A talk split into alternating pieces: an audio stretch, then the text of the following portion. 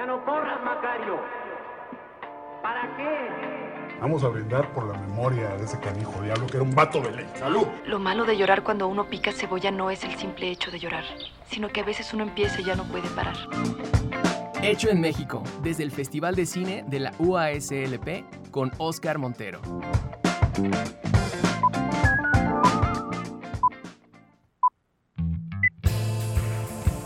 Hola, buenos días, buenas tardes, buenas noches. Estamos aquí de regreso en este programa especial producido por la Dirección de Radio y Televisión de la Universidad Autónoma de San Luis Potosí como parte de las actividades del cuarto Festival de Cine Mexicano aquí en nuestra universidad. Eh, tenemos eh, información, tenemos estadísticas, tenemos números, como este gobierno le gusta manejar, los cuales nos indican que tuvimos un gran éxito ayer en el primer programa. Sabemos que hubo dos gentes que lo escucharon y por un error de, eh, de, indiscreción supimos que uno fue eh, Gaby Hernández, la directora de radio, y el otro espectador fui yo. Entonces esperemos que hoy suban y al menos haya tres espectadores en este programa y eh, lo sigan escuchando. Estamos transmitiendo por 88.5 del FM, la frecuencia que eh, eh, nos, caracteriza aquí en, San Luis Potosí. Y también transmitimos hasta la hermana República de Matehuala a través de el 90 y, ¿qué es esto? 91.9 del FM. quiero aprovechar los micrófonos de este programa para eh, darle un agradecimiento público a nuestro rector, el doctor Alejandro Cermeño Guerra, por permitirnos seguir eh, haciendo este tipo de eventos. Es muy importante contar con su apoyo, eh, que crea en este tipo de, proyectos y que los, los, fomente y los permita. Y también agradecerle a Cintia Valle, quien es la jefa de la División de eh, Difusión Cultural y que es parte del grupo estratégico de este festival, que por eso es que existe este festival. Hoy con nosotros tenemos, a, eh, eh, tenemos muchas cosas, vamos a estar escuchando muchas cosas el día de hoy. les comento que tenemos a una entrevista con una escritora de cine y, aparte de escritora, una maestra por la que han pasado muchos de los cineastas que seguramente usted, usted y yo hemos visto alguna película de, de, alguien que nos gustó y que fue alumno o fue asesorado por Silvia Pasternak. Vamos a platicar con ella y vamos a tener la sección esta que inventaron aquí que se llama lo de emergentes. Ahora le voy contando de ello y desde luego tendremos la cartelera en la voz de Marta Márquez, la eh, coordinadora general del el cuarto Festival de Cine. Quédese con nosotros, quédese con nosotros, vamos a tener mucha, mucha noticia sobre el cine y sobre este festival.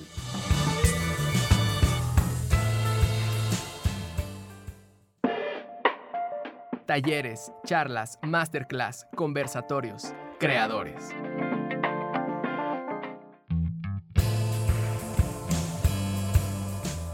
Para continuar con estos programas de hecho en México que están celebrando el cuarto Festival de Cine aquí de nuestra Universidad Autónoma de San Luis Potosí. Tenemos una invitada, una invitada de honor, eh, una eh, mujer que se ha dedicado a las letras en el cine, lo mismo ha hecho adaptación de obras, ha escrito obras originales, también han dado metida en cuestiones de series de televisión y todo ello, y ya platicaremos a detalle. Silvia Pasternak, un gusto tenerte en los micrófonos aquí de Radio Universidad Autónoma San Luis Potosí. Un gusto estar aquí. Gracias. Eh, Silvia, estás aquí en, participando en el festival en un taller. Cuéntanos un poco del taller que estás eh, eh, participando, en el que estás dando. Es un taller de escritura de cortometraje eh, lo empecé ayer, eh, tengo más o menos unos 15 alumnos, podría decir.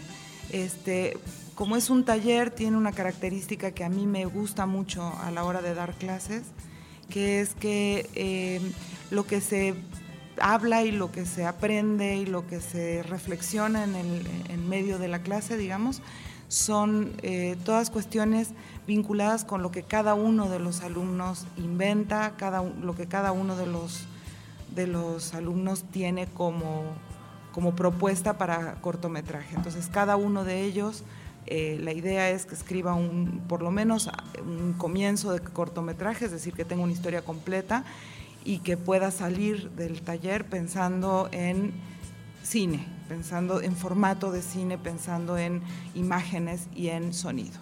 Este taller dura ayer, hoy y mañana. Eh, casi llegas a la mitad hoy. ¿Qué tal ves a los, qué tal ves a los muchachos? ¿Cómo los ves? ¿Cómo, cómo, cómo imaginan esta cuestión cinematográfica de la que nos hablas? Eh, yo estoy encantada. A mí siempre me ha gustado mucho dar clases. Me gusta mucho intercambiar, digamos, o sea, como ser testigo de las ideas de otros desconocidos o no muy conocidos. Eh, ayer casi acabamos de recorrer las ideas que tienen eh, y me parece apasionante, estoy muy contenta, fue una reunión muy buena y me imagino que va a ser mucho más emocionante hoy que empiecen realmente ya a pensar en términos de imágenes. Eh, estamos hablando de tu taller y antes de que entráramos al aire me platicabas de eh, de que has dado clases y que le has dado clases a mucha gente. Esta frecuencia regularmente la escuchan universitarios, pero también salimos a la calle. De hecho, nos están escuchando en este momento incluso en la hermana República de Matehuala, al norte del estado. Ahí hay una repetidora de, aquí de la estación. y la gente nos pregunta, la gente cuándo sabe del festival, quiere saber de pronto cómo se hace el cine, qué pasa con todo esto. Me encantaría que nos contaras eh, tu experiencia en principio, la primera parte de la plática, que fuera en principio eh, Silvia docente. Eh, ¿Quiénes han pasado por tus talleres? Porque la gente de pronto dice, no, hombre, es que me gusta mucho esta película y fulano que le escribí todo, pero muchas veces todos esos escritores que ahorita están en, en boga dentro de la cinematografía pasaron por talleres, aprendieron, eh, y cuéntanos, cuéntanos quién ha pasado por ahí, por, tus talleres, con quién has trabajado. Ok. Este, yo llevo 20 años dando clases en el CCC especialmente, pero en otros lugares también. Eh, coordiné además el curso de guion del CCC durante 10 años y Además de eso, asesoré los primeros cortos de muchos, muchos, muchos egresados del CCC. Yo solo voy a pensar ahorita en los que están en el festival en este momento, como Fernanda Valadez, como eh, Ruiz Patterson, em, y algunos este, potosinos ilustres como José Ramón este, Serra. No, José, eh, se llama José Ramón. Sí, aquí de cariño le dicen José, Ra, José, José Ramón le decimos Chávez. En, sí, pero yo, Chávez, exacto. Chávez, así es, este, a él además eh, lo asesoré para hacer un largo, que no fue el primer largo que escribió, pero algún día espero que ese largo se haga, es una adaptación. Em, han estado en, eh, como en, en, mi, en la silla, digamos, de los acusados. Eh, muchos de los, de los directores jóvenes de México, digo, estoy pensando ahorita en los que están aquí, en los que se pueden tocar casi, eh, pero el, cine pasa por las aulas en, en, México y en muchos lugares y la formación que me enorgullece haber dado, yo sí siento que sirvió para mejorar el cine, para aumentar la competencia eh, en estos últimos años y siempre es una sorpresa y un gusto verlos, ver cómo, verlos, el producto de todo eso. ¿Cómo es el proceso? De pronto, eh, José Ramón, que es de casa, ¿cómo, ¿cómo fue el proceso con José Ramón? ¿Llegó porque la materia se lo pedía, porque se lo pedía el curso, te buscó en particular? ¿Cómo se llega a esta relación de ese muchacho que quiere desarrollar un proyecto y que busca a alguien que tiene al menos las herramientas, que lo orienta, que lo regaña, que le tira la basura a sus hojas para que las vuelva a hacer. ¿Cómo es ese proceso? Bueno, por suerte nunca le tiré la basura. Yo creo que por eso me quieren, ya me imagino. Ya me imagino qué, clase de maestro será. Este, no, en el caso de José Ramón, yo nunca le di clases, lo conocía porque estaba yo todo el tiempo en el CCC coordinando más bien guion, pero sí ocupándome de los como de los trabajos, primeros trabajos de los de cine, pero eh, nos conocíamos, nos habíamos visto en, en, los pasillos y cuando tuvo eh, esta, este guion de largometraje que coescribió con Gibran Portela, otro egresado de, del curso de guion del CCC. Este, de y también muy talentoso, trabajando en el eh, internacional y demás, sí, sí, sí. Y muy talentoso y al que además también asesoré en otras, en otras situaciones, aunque él y yo somos casi contemporáneos, digamos, este, él entró al, a estudiar al CCC un año, un año y medio, dos años después de, que yo este, estuviera ahí, o sea que no lo conocí en su momento, pero hemos sido colegas muchas veces. Eh, entonces, José Ra tenía un un guion junto con Gibran y Gibran ya había tenido como algún tipo de contacto conmigo y confiaban en mí. Y yo puse en práctica, en realidad fueron, fueron mis primeras víctimas para un experimento que yo, que yo hice y que he seguido haciendo después, que es eh, a la hora de asesorar tanto largometrajes como cortometrajes, en el punto final, digamos como en la última asesoría, eh, lo que hago es leer en voz alta con ellos el guion y detenernos cada vez que haya un, comentario mío o una pregunta de ellos.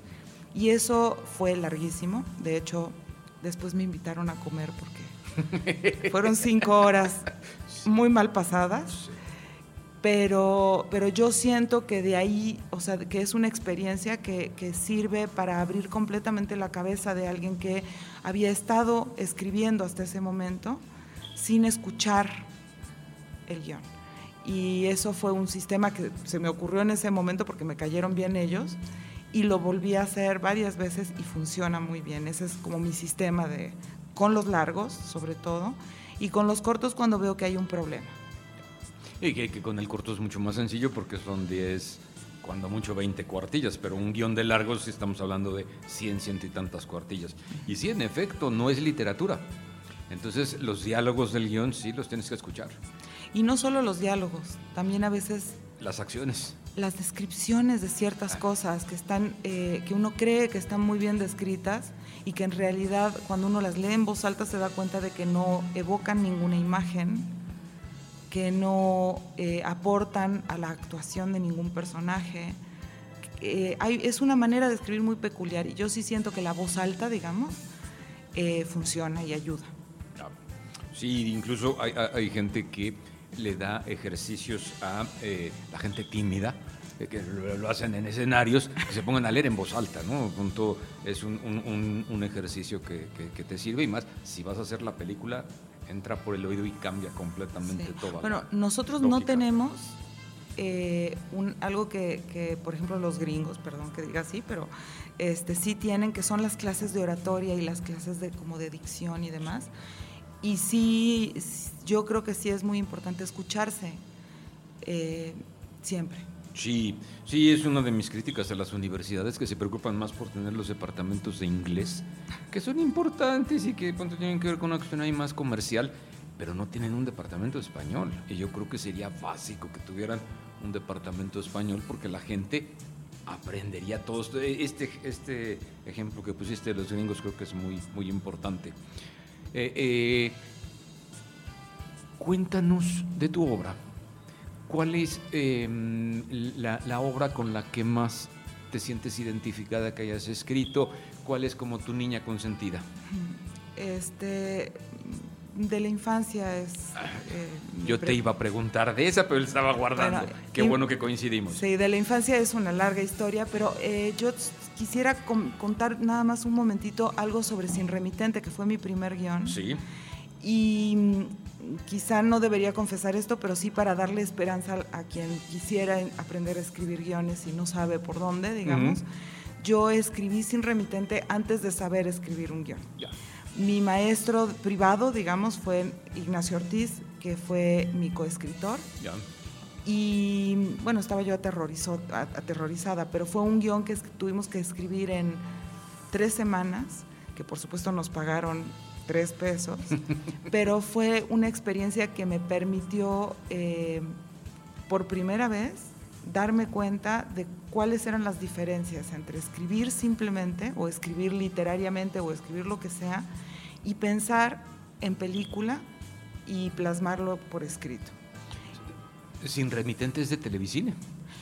Sin remitente fue de televisión, de, una buena época. Sí, sí, sí, sí. sí. ¿Quiénes, ¿Quiénes son los actores de Sin remitente? Eh, es eh, el maestro Torrelafam, que ya murió desgraciadamente, y Tiare Escanda, son los principales. Cierto, cierto, sí, sí, sí. Y la dirección de Carlos. Dirección de Carlos Carrera, foto de Javier Pérez Grobet. Así es. Este, ya, ese es como Puedo decirte todo el resto del... Pero no, con eso cuéntanos, cuéntanos de, de, de la infancia. Eh, de la infancia fue eh, producto de un enfrentamiento agresivo, digamos, con un, grupo de escritores mexicanos que se quejaban en una cena que tuvimos, con toda justicia, de que los cineastas mexicanos muchas veces no están enterados de lo que se escribe en México y que pues sería interesante hacer más adaptaciones de lo que se escribe, de lo que escriben los escritores mexicanos. Y en esa cena había un, eh, ahora escritor, pero en esa época él trabajaba en Tusquets, que se llama Martín Solares, que es un escritor ahora en, forma, digamos. Y él eh, se hizo la tarea de enviarnos todo lo que se estrenaba, digamos, en Tusquets de escritores mexicanos. Y mm, cuando Carlos Carrera leyó esa novela, decidió que eso era lo que quería escribir Em, la leímos Fernando León y yo, que éramos amigos en esa época y habíamos escrito ya varias cosas, y a cada uno nos agarró por un lado distinto. Eh, yo creo que a Carlos le gustó porque era oscura y porque le gustan esas historias un poco oscuras, pero al mismo tiempo humanas. A Fernando León, eh, por, su experiencia personal, o sea, él viene de una familia em, donde la violencia intrafamiliar estuvo presente y yo, que soy una niña fresa, eh, la verdad es que siempre he creído que la infancia es el infierno. Eh, digamos, no volvería a la adolescencia, pero probablemente la infancia es el segundo peor. Este, y entonces, como que cada uno de nosotros aportó, por un lado, una concepción de la adaptación y por otro lado, recuerdos de infancia nuestros. En esa película eh, yo diría que casi cada cosa que hacen los niños es o un recuerdo de Carlos con sus hermanas y su, hermano, o un recuerdo mío de cuando era chica, o un recuerdo de Fernando en, su familia. Y eso, y no solo eso, sino que además abusamos de todas las cosas que nos habían contado otros amigos a lo largo de la vida. Entonces es, es una adaptación, pero es al mismo tiempo un, un ejercicio de recordar. el astronauta de quien es cortesía el astronauta no era un astronauta, esa es una linda historia, en el guion era un ovni. De hecho, esa escena es la única escena que yo nunca pude imaginarme visualmente. Mm. Yo le decía a Carlos, bueno, pero no, o sea, siéntate y esta la escribimos juntos. Porque yo le decía, bueno, es que no logro imaginarme, o sea, era un ovni y el niño se subía al ovni y miraba para abajo y saludaba a su familia. Y yo le decía, pero pues el ovni le va, o sea, no entendía yo cómo le hacía el visualmente cómo iba a ser el, asunto. Como él tiene alma de animador, eh, para él sí era como, y me hacía sus dibujitos y me mostraba así sus monitos, haciéndole así, no sé qué. Y yo nunca me lo pude imaginar. Cuando la película se empezó a preparar, el director de arte, eh, Salvador Parra, que es un ilustre, verdaderamente talentoso artista, verdaderamente maravilloso, eh, le propuso, le dijo, ¿por qué no mejor un Massinger Z? Que es cuando yo era chiquito, ese era el que se. O sea, todos entramos en la infancia. Y entonces él diseñó el, que es que Massinger Z, eh, y nos encantó a todos, a todos, a todos. Eh, como dato curioso, el niño que se tenía que subir al famoso Massinger se moría de miedo y mi hijo Daniel, que tenía siete años en ese momento, moría de ganas de subirse al, mono ese y gracias a que Daniel se subió, el otro se animó y se pudo hacer la escena. Eh, eh, te preguntaba yo eh, de, la infancia porque hace dos años tuvimos la visita de Damián Alcázar y me pidieron que lo presentara y trajeron justamente de la infancia. De la infancia te contaré que yo tengo una relación muy cercana con esa novela porque Mario la escribió cuando estábamos juntos en Sogem Él, escribía esa novela, yo estaba escribiendo una, una historia de cine y Jorge Fernández Granados escribía Música de las Esferas, su libro de poesía con el que gana y todo. Éramos como los tres amigos de, de aquel entonces. Entonces cuando supe que venía, yo no había visto la película, Mario me contó, no, sí, va a ser carrera y bla, bla, bla, bla. No había tenido oportunidad. La vi ese día en el Bicentenario aquí y, este, y estuve ya platicando, le, le- le conté a Damián toda la, la- la anécdota. A- a Damián tenía mucho menos relación con Mario, me comentó creo que una o dos veces fue al rodaje, pero no tenía así como mucha relación con él. Y pues la novela no es muy adaptable, la novela es muy etérea. La novela es problemática, está Sí. llena de, son muchas épocas y muchos momentos. Este, nos iba a salir muy cara si lo, Sí. ¿no? Si teníamos que usar un actor de cuatro años, un actor de ocho años, un actor de 18, eso es una de las razones. Eh, la adaptación fue laboriosa, pero además le cambiamos el final. Sí. Y eh, yo quiero contar esta anécdota porque es algo que para mí implica la relación entre los escritores de, de literatura y los escritores de cine y la, el vehículo que significa hacer cine para, para los escritores también. Eh, bueno, le cambiamos el, el final, fue una larga discusión, o sea, para mí incluso fue difícil, como fue Carlos el que, el que tuvo la idea, no les voy a contar el final por si alguna vez pueden ver la película, pero la cosa es que una vez la exhibieron, de las veces que la exhibieron, yo invité a, a Mario porque pues nos parecía justo que la viera. Y yo estaba muy asustada de cómo iba a reaccionar él, de que le hubiéramos cambiado su final. Entonces me senté al lado de él, porque yo pensaba, si me va a pegar, mejor que me pegue y no que además me persiga y me, y me vean todos huyendo de, ¿no? de alguien que me quiere golpear. Mejor que de una vez me dé mi, ¿no? mi cate y ya está. Entonces estuve sentada al lado de él y lo estuve mirando así. Cada vez que pasaba algo en la película lo volteaba yo a ver. Y terminó la película y yo lo miré así expectante como para ver a qué horas eso, me iba a soltar una cachetada o, o un pisotón. Y me abrazó y me dijo, está preciosa, está increíble, no sé qué. Le dije, ¿qué te pareció el final? Me dijo, entiendo por qué la cambiaron. No, sí está completamente distinto, pero es, eh, pero este- es la esencia de la historia que estoy contando en la novela se quedó en la película.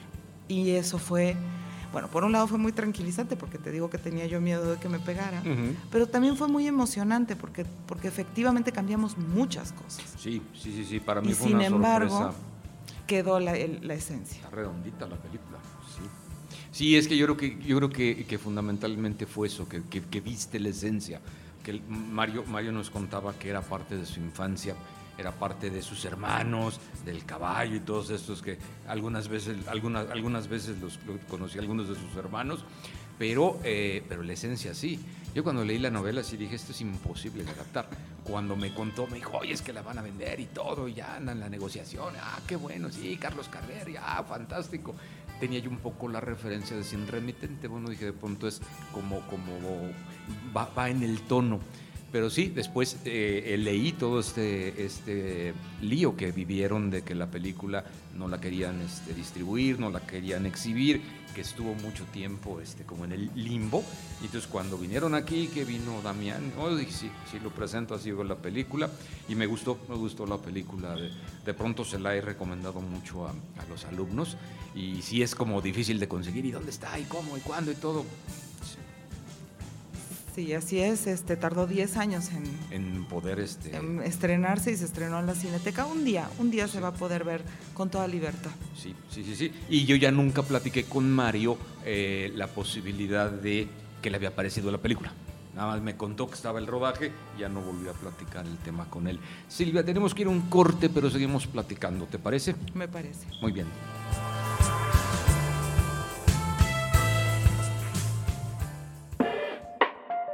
Una cosa es una cosa y otra cosa es otra cosa, mi Beni. Ahí está el detalle. Tiene razón. Debe ser horrible tenerme y después perderme. Estamos de regreso, hecho en México, desde el Festival de Cine de la UASLP.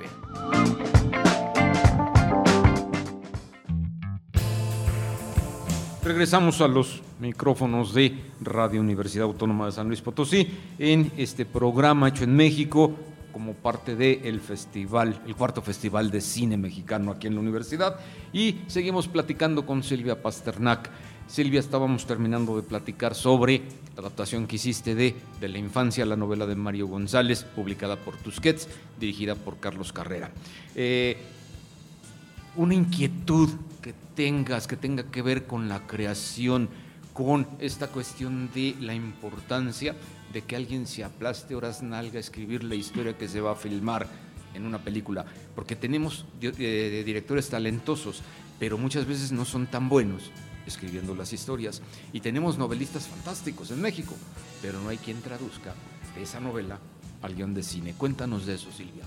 Este, bueno, sí hay. Esa es la, primera buena noticia, digamos. El, em, para mí es muy, muy importante la educación. O sea, realmente yo creo que crear competencia, es decir, crear eh, cada vez más personas que estén eh, no solo capacitadas para contar, sino desinhibidas para contar, es decir, que, este, que, se den cuenta de que pueden contar lo que sea que quieran contar, eh, ha sido para mí muy importante. Yo llevo pues más de 20 años dando clases. Eh, hay un curso de guion en el CCC que lleva más de 20 años existiendo, pero no es el único curso, ahora es el curso más eh, estructurado, creo yo, el que conozco por lo menos. Y sí me parece muy importante que se sepa, digamos, que guionistas hay. Lo que no hay es una buena relación, digamos, eh, o un buen contacto entre quien tiene el dinero para hacer las películas y quien está contando las historias. Y, pasa algo que está pasando en el mundo, que es que se decide por un algoritmo o por alguna cosa así cuáles son las historias que el público quiere ver. En lugar de preguntarse si uno eh, empezara a contar otras historias, si a lo mejor el público cambiaría de gustos, ¿no? Lo que llaman el gusto adquirido, o sea, uno comía todo, o comía siempre lo mismo desde que era chiquito. El día que yo probé los camarones, por primera vez, recuerdo, en un restaurante de, chino, así capeados, eh, se me abrió otra puerta. Yo digo que le sirvamos al público las historias que se están contando y que, de momento están teniendo dificultades para ser, eh, para ser vehiculizadas, digamos, como, como cine. La, gran paradoja que, comentamos todos de Eficine. Bueno, si ahí está el dinero, lo ponen las empresas pero ellos quieren decir quieren comedias, con qué actor, con qué actriz, y piensan que saben y qué es lo que el público quiere, y a veces no es cierto. Y de pronto se enojan y dicen, bueno, pues no pongo mi dinero en lo de Ficine y no produzco la película. Sí, tienes razón. Comentas de lo del el CCC, yo fui generación CCC. De hecho, estuve con Nacho Ortiz y con Beatriz Novaro en esa generación. Cuando salíamos del de el CCC, que eh, tenía toda, todavía estaba en, Churubusco, en la esquina de Tlalpan y Churubusco, y teníamos bien bonita toda la visión quemada de la cineteca. Nos echamos los dos años ahí con, con toda la, cineteca quemada. Em, Silvia, ¿algo más que quieras comentar? Estamos porque, eh, eh, por terminar, no porque termine el programa, sino porque tú te vas a un compromiso que tienes aquí adquirido con el festival. Algo que quieras este, sí, reconocer, reconocer eso, reconocer, bueno, eh, yo sé que además efectivamente el, curso de guion del CCC empezó en los ochentas, ¿no? con Antonio Armonía, con Flavio González Mello, con Nacho, etcétera. Yo no sabía que tú también habías estado ahí.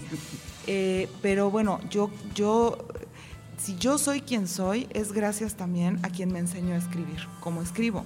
Y especialmente a Beatriz Novaro, que fue mi maestra y mi, colega y mi hombro, y, ¿no? O sea, fue alguien muy importante para mí y sigue siendo, digo, hace tiempo que no la veo porque han cambiado nuestros caminos, pero para mí es una referencia y pues me gustaría, pues no sé, una lagrimita para Vicente Leñero, que fue mi maestro. Em, mi, mentor y que, que, me enseñó, o sea, todavía lo escucho diciendo ¿no? sus, sus aforismos sobre el guion. Y que seguramente te pasó lo mismo. Primero fue tu maestro, pero después hice tu amigo. Así me pasó. Así es. Sí, sí, sí. De pronto éramos, éramos grandes amigos, Vicente, Vicente y yo. Silvia me, hacen la seña de que te llevan al compromiso que tienes. Tendríamos muchas más cosas que platicar. Esperemos que alguna vez volvamos a compartir micrófonos. Un gusto de tenerte aquí en el festival.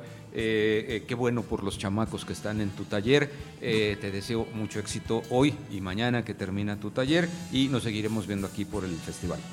Es un gusto y me, me alegro mucho de volverte a ver. Muy bien, Silvia. Gracias.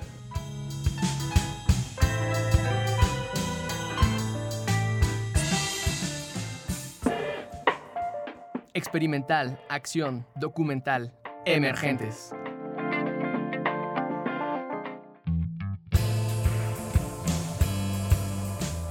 Estamos aquí de regreso con em, este programa hecho en México y eh, vamos a escuchar a continuación eh, la, mm, colaboración de Emergentes, esta sección que los productores de este programa de radio eh, crearon para que los jóvenes potosinos que participaron en el, concurso de, cortometrajes experimental, ficción y documental eh, se presenten ellos mismos, hablen de, eh, de su trabajo. Hola, nosotros somos Michelle Ordaz y Juanjo Domínguez, codirectores del cortometraje documental Como si estuvieras. El documental Como si estuvieras habla de una historia que, sucede a una familia en la población de Agua Nueva del Norte, ubicada 15 minutos antes de llegar a Ciudad del Maíz. Sin embargo, esta es una realidad que permea a muchas familias mexicanas y latinoamericanas en general, la necesidad de tener que dejar su tierra natal para buscar una mejor oportunidad como migrante. Sin embargo, en esta ocasión, la migración se retrata desde los ojos de la familia que se queda y espera, desde los ojos de la madre, de la esposa o compañera de vida, de la hija y el padre.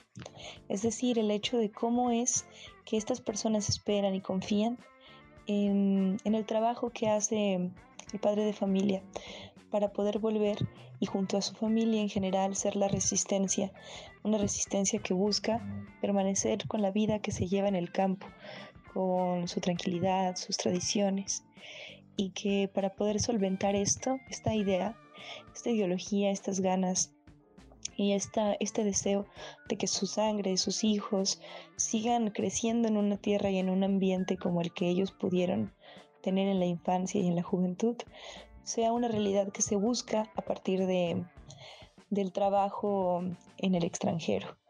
¿Y cómo es que esto sucede? pues es el, es el tema que se desarrolla en el documental. Además de ello, hablamos de una reflexión de qué es lo que sucede cuando la, la familia tiene que separarse, cómo es que el padre a veces tiene que dejar de lado algunos eventos importantes y cómo es que siempre buscamos una manera de reencontrarnos y de reunirnos. Nuestro cortometraje fue hecho en el marco de Polos Audiovisuales San Luis en el 2019, que es una convocatoria por parte del IMCINE.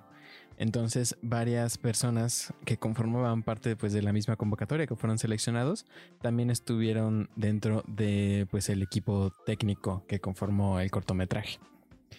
Una pues, parte muy importante fue Aldo Natanael Carrizales Palomo, que nos ayudó en la asistencia de dirección también una fotografía espectacular por Abigail Carranza Martínez y su asistente de fotografía en ese momento, que fue Fortunata Velázquez Tello.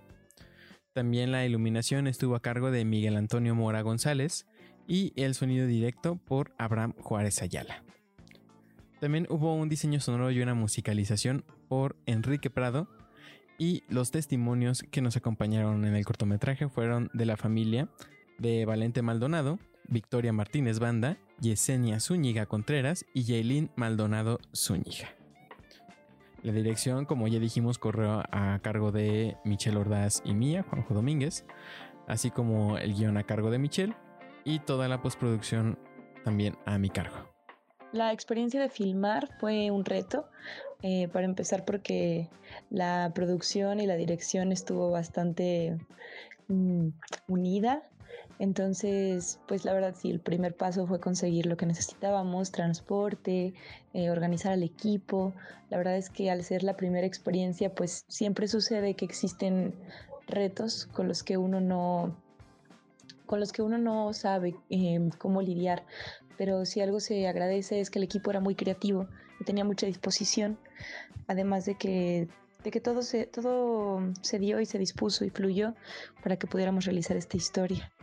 Eh, la filmación fue fue un, experimento de aprendizaje para todos. Al final nos estábamos capacitando mutuamente. Y mm, si algo puedo agradecerle al equipo y recalcarlo es eso, su creatividad para colaborar, desde la, desde la filmación hasta la edición y en, en general, pues para todo el proyecto, para que todo el proyecto se lograra.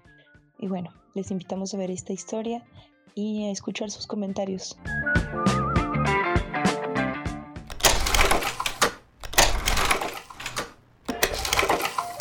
Hola, mi nombre es Héctor del Ángel Moreno Candelaria, director, escritor y editor del cortometraje Cartón, la historia de una relación justo cuando llega la tormenta.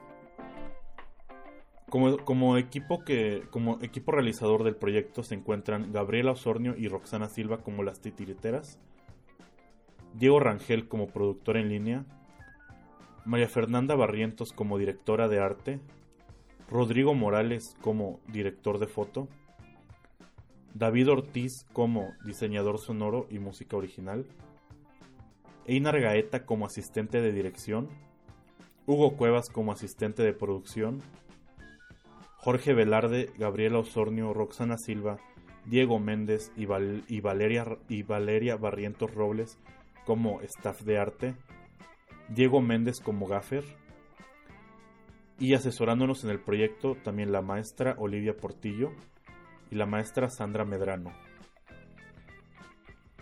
El proyecto es uno de varios que realizamos para las materias de dirección de arte y dirección 2, precisamente por las maestras Olivia Portillo con la clase de dirección y Sandra Medrano en la clase de, arte. El proyecto consistió en tener tres semanas para concebir desde el guion hasta un primer corte que sería la, la primera entrega editada del proyecto que puede contener quizás algunos errores o, o funciona como un esqueleto para el proyecto de lo que puede ser, pero ya con el material terminado de grabar. El principal reto era la construcción de los elementos de arte, en lo cual nos apoyó pues cada una, cada una de las personas del staff de producción, del staff de arte sobre todo, generando los diferentes, desde los cuadros que principalmente realizó Gabriela Osornio, hasta los títeres que les realizaron mi compañera María Fernanda con su hermana Valeria Barrientos Robles, que, nos, que ella a pesar de no formar parte de, del mismo grupo escolar en el cual nos encontramos, como parte de la carrera de cine y animación de la UNIAT, nos apoyó externamente este, y la verdad hicieron un trabajo bastante increíble. Logramos producir un, un corto con una estética muy visualmente llamativa, a mi parecer, por, por el hecho de que son marionetas y como todos los elementos de arte que logramos integrar. Pero sí fue un reto bastante fuerte conseguir todos los las piezas, no sé, como usar un cartón suficientemente grande que resista, este, pues que las marionetas se vieran bien, que quedara, o sea, que se parecieran incluso a la idea original, que sí se logró bastante bien como del guion a trasladar el, las características del guion a, allá lo que se ve en cámara. También el hecho de, pues de incluso cómo interpretan los personajes las titireteras, ¿no? A pesar de que ser, de que son acciones simples, pues sí tenían ciertas descripciones en guion que también se, que también se lograron. Y pues sobre todo creo que, que me, a mí me agrada mucho cómo quedó ya el, trabajo final, cómo se ven los cuadros pequeños, las acuarelas, cómo se ven los, pues los elementos, el sillón, la mesa que tiene su florero este, el pequeño librero que se ve atrás. Tengo un compañero que se mató haciendo como los pequeños libritos para que sí tuvieran profundidad y no solamente se vieran como, como líneas raras. Entonces eso también le, da como un gran plus al proyecto, a la imagen. trabajar con el DP para yo decirle más o menos qué es lo que buscaba y que él, tuviera su... Y él como, como, como su visión pues también filtró como, como esta parte del proyecto, como hizo que se viera pues cómo se ve, el hecho de acomodar las luces con el equipo limitado que teníamos en ese entonces. Grabamos con una cámara de, o sea, una cámara de DSLR normal, como pues muchos estudiantes de, de cine o de, o de comunicación pues tienen el acceso. Y pues realmente creemos que lo que pues realmente le dio vida al proyecto pues fue todo el trabajo conjunto que hicimos que le dio que le dio pues el, lo que se ve en pantalla. Eso es creo que lo, lo más importante cuando se hace un proyecto. Y, creo que pues a pesar de que siempre hay diferencias en un, en un grupo de, de estudiantes de personas que están en una misma carrera o salón pues creemos que, que, trabajar juntos pues ayudó a que se lograra algo más a lo que una sola persona pudo haber hecho. Y pues en especial con la guía de, nuestra maestra Olivia Portillo y Sandra Medrano pues logramos un, un proyecto interesante.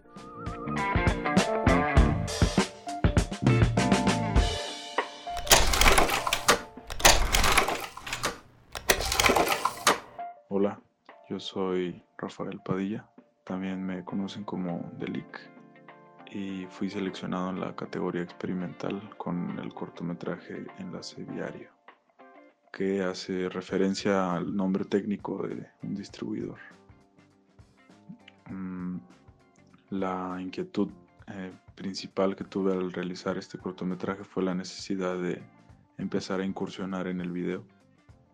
Yo antes de este cortometraje estaba situado únicamente en la fotografía, la imagen. Y necesitaba pues llevar la foto a, su siguiente nivel, a esta imagen en secuencia. Y también tenía la inquietud de hace dos años, que fue cuando realicé el video, de encontrar como registrar el, la construcción del brazo este nuevo del distribuidor Juárez. Pues que es pues un espacio convergente pues muy importante, el más importante de toda la ciudad y el más grande también.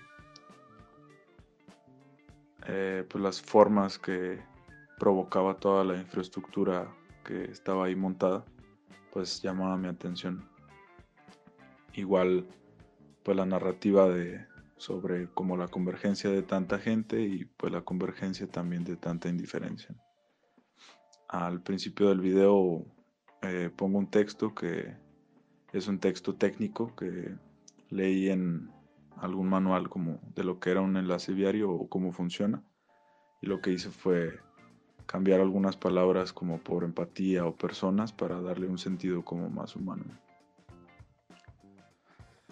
Em, pues en realidad mm, la iniciativa fue espontánea y muy, muy necesaria en ese momento.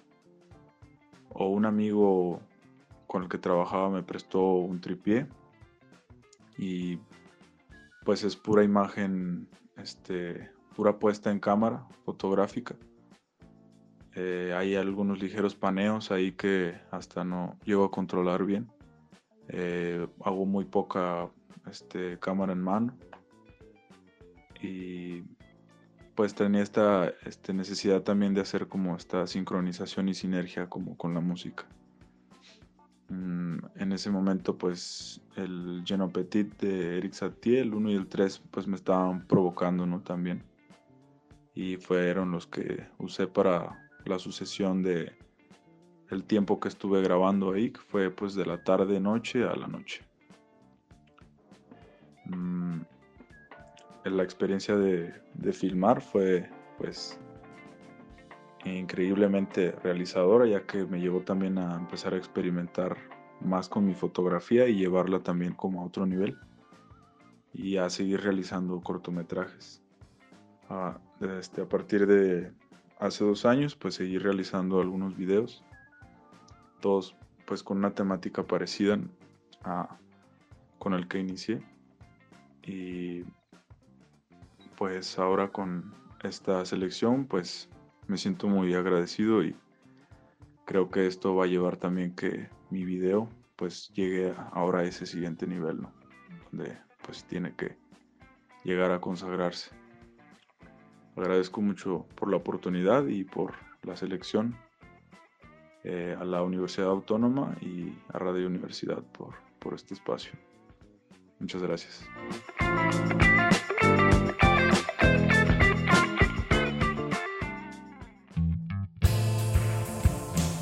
Si usted pensaba que ya habíamos acabado, no, todavía no acabamos este programa, todavía nos falta una de las partes más interesantes, la médula de lo que está pasando. Vamos a la cortinilla con la cartelera. eh, esta cartelera que eh, en voz de Marta Márquez, la coordinadora del festival del cuarto Festival de Cine de la Universidad Autónoma de San Luis, nos va a contar lo que va a ocurrir hoy y lo que va a ocurrir mañana. Escúchelo, esté atento, grabe la información, apunte si algo le interesa y seguimos aquí, eh, eh, y seguimos aquí en esta frecuencia. Entérate, la cartelera. Hola, ¿qué tal? Muy buenas tardes a todos los radioescuchas. Te saludo también con el gusto de siempre, eh, Montero, y pues nosotros viviendo como toda la, la, fiesta de este eh, gran edición del cuarto Festival de Cine. Y recordarles que el día de hoy, en punto de las 20 horas, se presenta en Chau Resto la función especial del documental Se construyen sueños dirigido por Ofelia Medina, así que ya lo saben, los esperamos en Iturbide número 913. Y el día de mañana, Montero, el día de mañana, miércoles 13 de octubre, le invito a toda la gente, a todos los radioescuchas, a que asistan a la masterclass de producción que va a llevar a cabo Berta Navarro en punto de las 12 del día en el auditorio Rafael Nieto. Berta Navarro es nada más y nada menos que la productora de las películas de Guillermo del Toro. Entonces, si por ahí ustedes vieron El laberinto del fauno, Cronos, entre muchas otras, eh, probablemente ya sabrán de qué nivel de personaje estamos hablando para que no se pierdan esta masterclass de producción el día de mañana a las 12 del día en el auditorio Rafael Nieto. Y continuamos con el miércoles 13, seguimos porque por la tarde, en punto de las 7 de la noche, se va a estar llevando a cabo la alfombra roja, la noche de gala del festival, en la que Ofelia Medina va a estar presente para recibir su reconocimiento a la trayectoria artística por más de 50 años de regalarnos bellas historias tanto en cine como en teatro.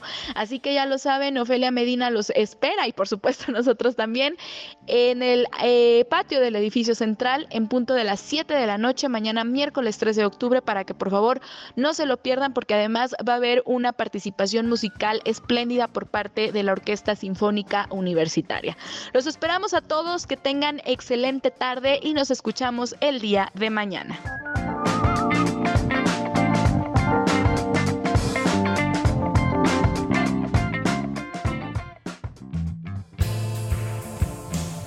Pues bueno, esperamos subir el rating de los dos radioescuchas que tuvimos ayer y que hoy tengamos al menos tres radioescuchas. Si nos quiere apoyar, al menos prende el radio, nos dice que nos, que, nos escuchó, aunque no nos escuche, y así sabremos que fueron tres personas las que tenían su radio prendido a la hora que transmitimos este programa de 19 a 20 horas. Les recuerdo la frecuencia del 88.5 de FM y en la hermana República de Matehuala en el 91.9. Eh, soy Oscar Montero, soy director de la Coordinación Académica en Arte y del CUART eh, en la Universidad Autónoma de San Luis Potosí. Eh, disfrute del cine, eh, dese, dese un tiempo para venir a las funciones que están ocurriendo y eh, esperamos vernos mañana. Mañana, por cierto, me habían dicho que contar algo mañana. Mañana es un programa muy especial, no se lo vaya a perder.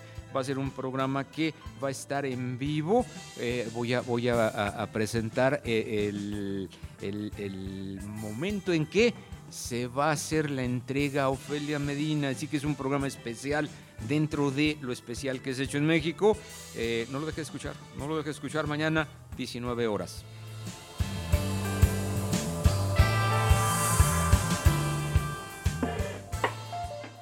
Ya no corras, Macario. ¿Para qué? Vamos a brindar por la memoria de ese canijo diablo que era un vato de ley. ¡Salud! Lo malo de llorar cuando uno pica cebolla no es el simple hecho de llorar, sino que a veces uno empieza y ya no puede parar.